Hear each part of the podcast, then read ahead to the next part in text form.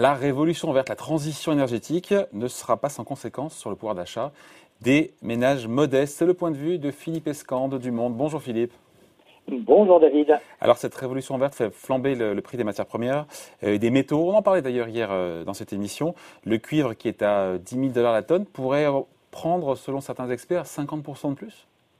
Oui, c'est ça. Enfin, en tout cas, c'était euh, ça, c'était vendredi dernier. C'était le corps hein, qui est un, des plus grands mondiaux de, de, la mine et, des, et, du négoce de, de, matières premières, et qui a dit, compte tenu de la demande et des contraintes, euh, du fait qu'il va falloir rouvrir notamment de nouvelles mines, qui coûte très très cher et qui est très long, eh bien, euh, je pense que le, euh, le, le, cours devrait monter à 15 000 dollars la tonne. Alors inutile de dire de dire que c'est un record historique, mais aujourd'hui, tous les, la plupart des, des matières premières mais depuis très peu de temps, depuis deux mois, sont presque toutes à, leur plus haut historique.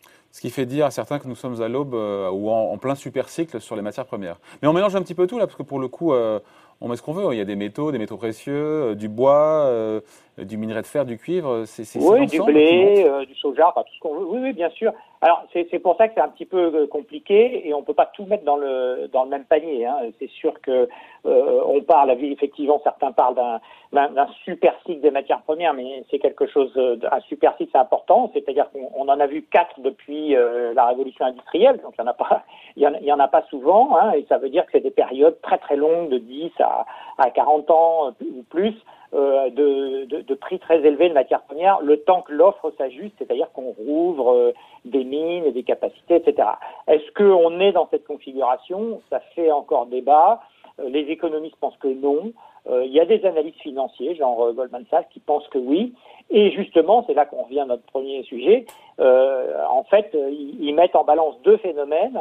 Un phénomène de, pénurie actuelle qui est créé par le, Covid, qui a créé un espèce de, grand chaos logistique, euh, et puis euh, par les plans de relance qui sont euh, mis en place partout, notamment évidemment aux États-Unis, et qui vont créer un boom de la consommation, des infrastructures. Et donc ça, ça va, ça va effectivement tirer la consommation. Mais ça, on peut dire finalement, c'est peut-être très conjoncturel, c'est-à-dire que d'ici quelques mois, au bout d'un moment, eh bien, l'offre euh, sera à peu près égale à la hmm. demande et, les prix reviendront plus sages. Oui, mais, si la transition, si cette euh, révolution verte, cette transition énergétique s'accélère, euh, il faut, il y a besoin bah, pour les voitures électriques, il faut du, il faut du cuivre pour créer, fabriquer les énergies renouvelables, il faut du cuivre aussi.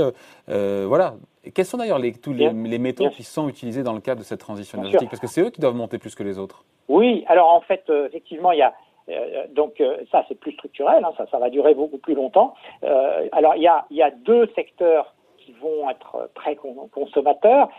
c'est à la fois le secteur des énergies renouvelables et puis celui de la voiture électrique.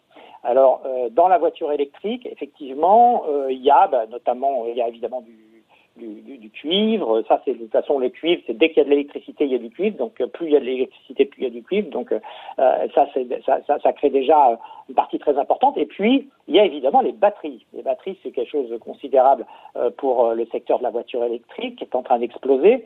Et euh, à l'intérieur des batteries, ben, il y a du lithium, il y a du cobalt, il peut y avoir du nickel, il y a tout, un tas de, métaux comme ça. Il y a des terres rares aussi, et ça, c'est ça dans tous les objets électroniques.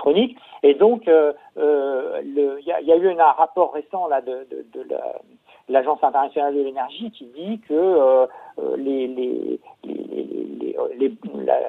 la, demande devrait euh, euh, il faudra à peu près quatre fois plus que ce qu'on produit aujourd'hui euh, dans, ces différents métaux pour, euh, pour couvrir la, la, demande. Et, et, sur certains métaux, comme le cobalt par exemple, ça serait considérablement plus important que ça.